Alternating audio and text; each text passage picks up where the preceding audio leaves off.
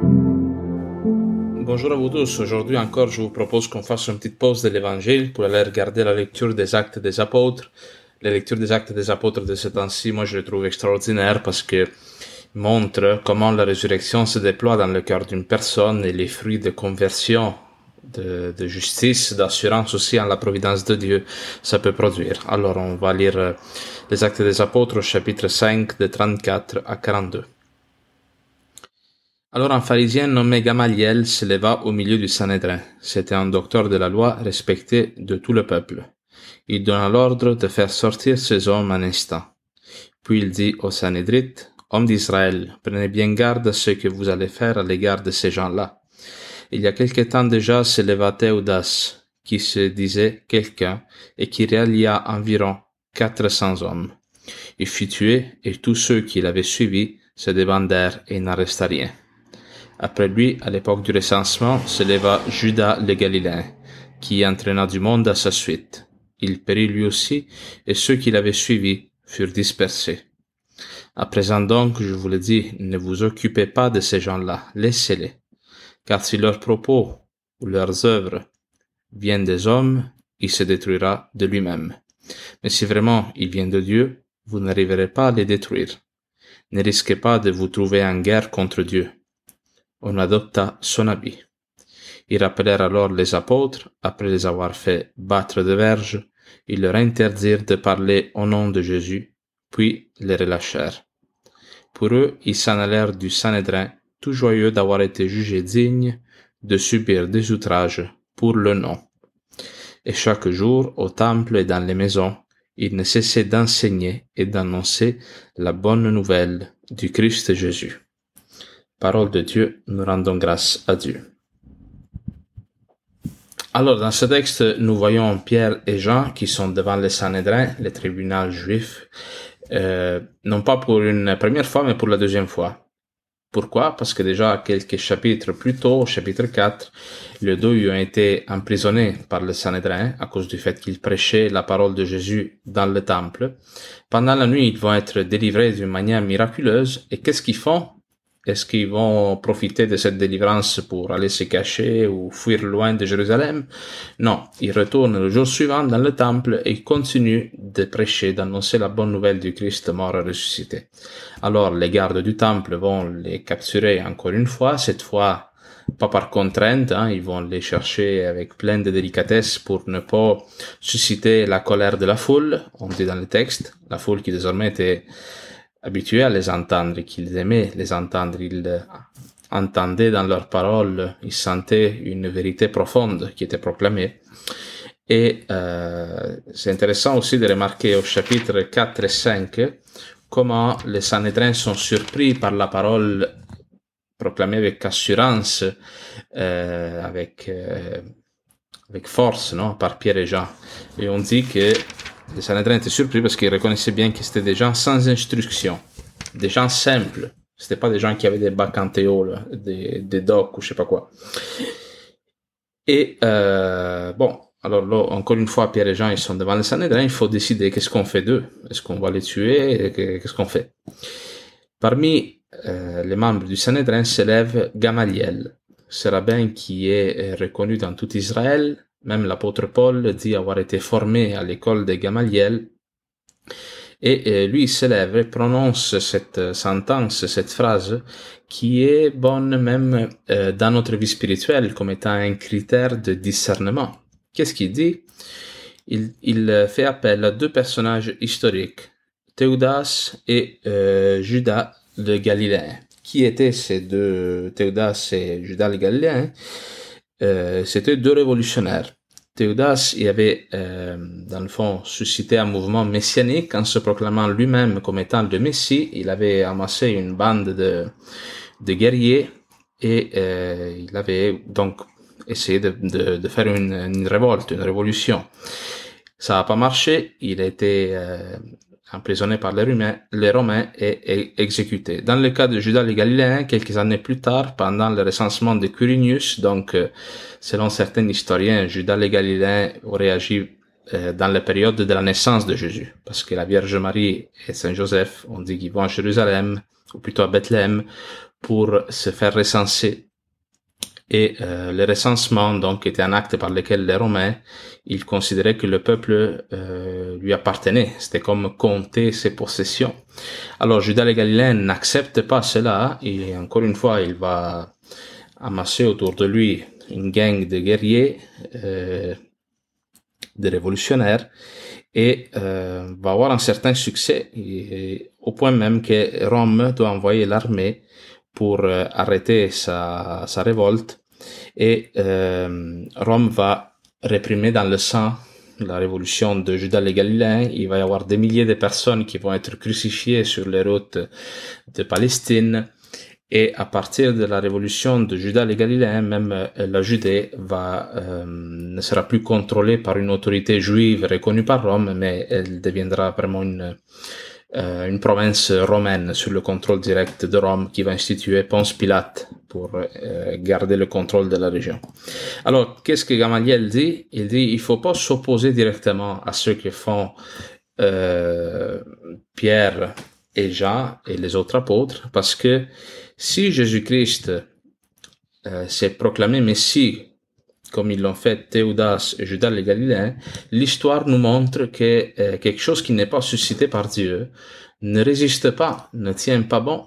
Alors, lui dit, pour que vous ne vous retrouviez pas à faire la guerre à Dieu, bon, laissez-les faire. On va voir, l'histoire nous montrera, le temps nous montrera si ils sont effectivement inspirés par Dieu. Cela est vraiment, moi je pense, un exemple de, de prudence, hein, parce que dans la Bible, la prudence, c'est quoi?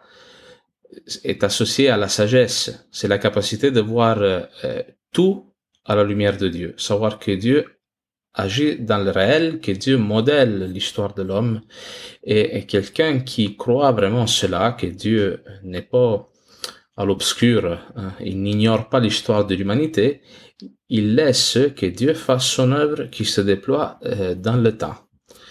Celui qui croit vraiment à la providence de Dieu, ne s'inquiète pas pour l'avenir, n'essaye pas de contrôler l'histoire. Et lorsqu'il est face à une décision euh, dans l'incertitude, non, face à une décision à prendre, qu'est-ce qu'on fait? On attend. On attend parce que on croit que Dieu parle dans les événements du réel, du quotidien. Hein? Le sage scrute le réel pour en discerner, pour capter la présence de Dieu, comme il scrute les Écritures aussi, pour essayer d'y voir une parole, une lumière pour sa vie.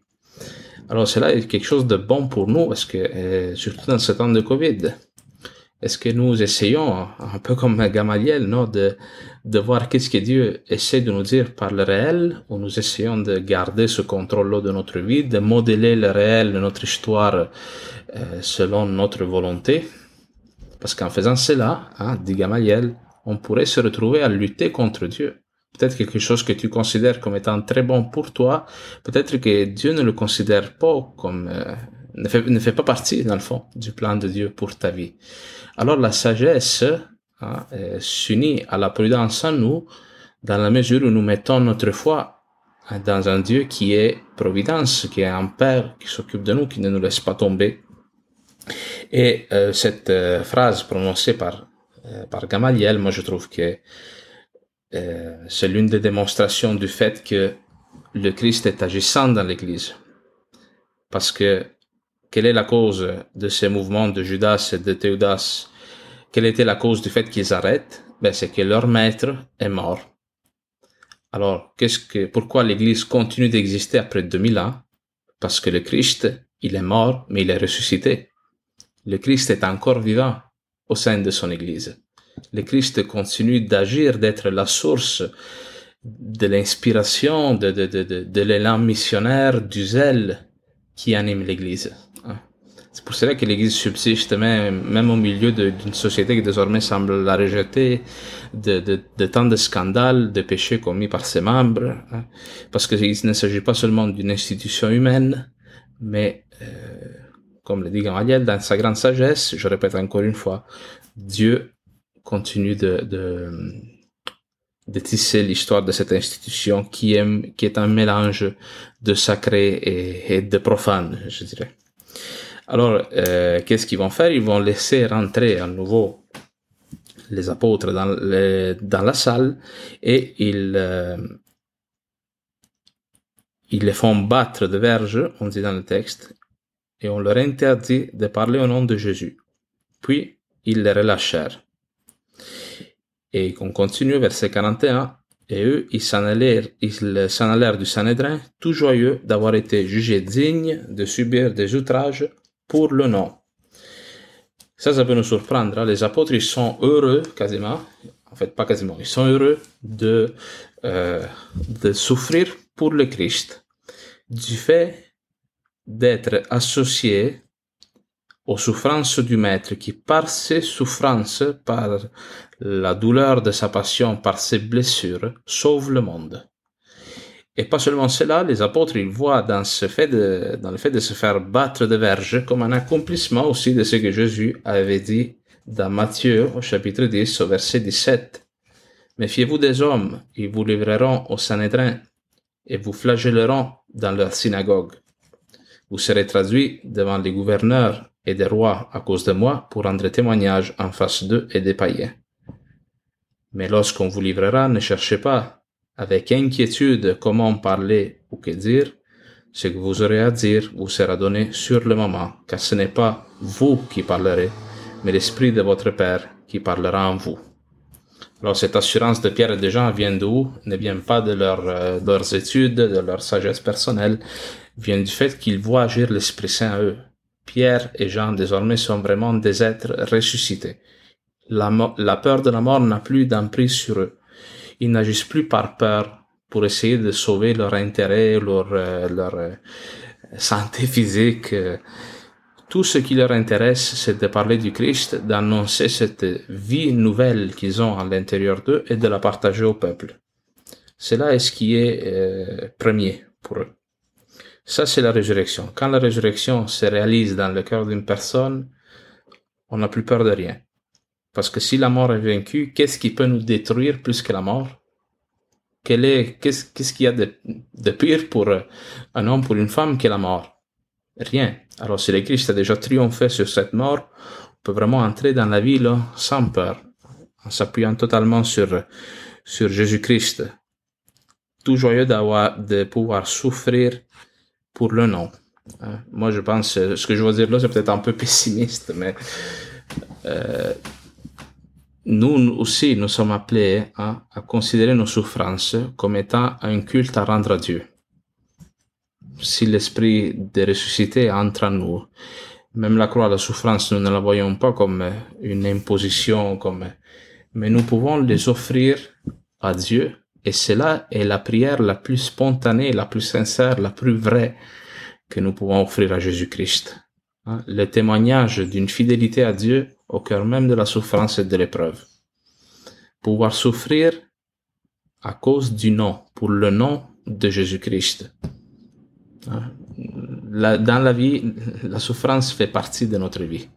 Nous pouvons choisir de souffrir à cause de nos idoles, de nos esclavages qui nous enlèvent la vie, ou accepter de souffrir, mais pour ce qu'il y a de plus vrai, vrai plus grand dans le cosmos qui est Dieu, qui est la parole de Dieu.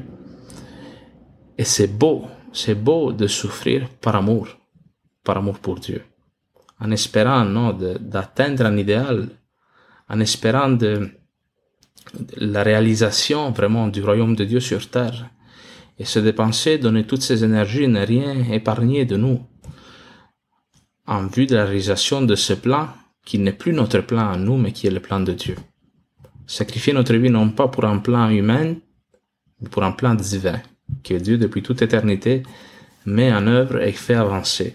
Et nous, par la foi, nous pouvons nous associer à ce plan-là qui se déploie depuis, la création du monde. Alors les disciples, qu'est-ce qu'ils font? Encore une fois, ils retournent, verset 42, Chaque jour dans le temple et dans les maisons, il ne cessait d'enseigner et d'annoncer la bonne nouvelle du Christ Jésus. Saint Paul le dit aussi dans un autre texte, hein, annoncer Jésus-Christ est un devoir qui, que je ne peux pas retenir à moi. Hein. Tant de fois, non, on le voit aussi dans Jérémie, comment Jérémie, à un moment donné, voudrait quasiment arrêter de, de parler de la parole de Dieu, mais c'est un feu dévorant en lui, il ne peut pas se retenir. Toi, tu désires-tu avoir ce zèle pour l'évangélisation dans une nation qui désormais refuse l'évangile? Que si tu en parles, ils vont rire de toi, hein? ils vont pas peut-être te battre avec des verges, on n'est pas rendu là encore, mais es-tu prêt à prendre sur toi le refus des gens, mais par amour pour eux et par amour pour Dieu? Sans l'Esprit Saint, sans la résurrection dans notre cœur, cela est impossible. Alors, vivons vraiment ce temps-là de la Pâque dans cette, euh, dans cette espérance que le Seigneur peut venir à nous, nous donner euh, vraiment de mépriser la mort. Amen.